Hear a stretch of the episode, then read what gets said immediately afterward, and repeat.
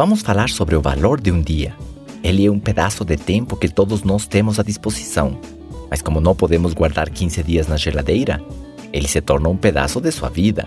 Tem gente que fala que tempo é dinheiro, mas a realidade, tempo é mais do que isso. Tempo é vida.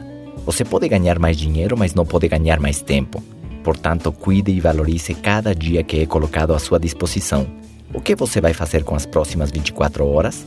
É uma pergunta-chave quem merece um dia de sua vida? Sua família? É claro, seus amigos? Seus projetos? Em quais projetos você está trabalhando no momento? São valiosos? Vão acrescentar o seu legado? Vão servir de exemplo para as futuras gerações? Estão mudando a vida de quem conhece você pela primeira vez? Aonde você investe cada dia que recebe? Porque cada dia somado forma a próxima semana, e semana após semana formam um ano. Assim mesmo, essa somatória de anos é a sua vida.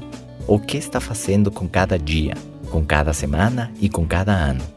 Eu decidi fazer estes áudios e poderia ter decidido que era melhor eu ficar de férias.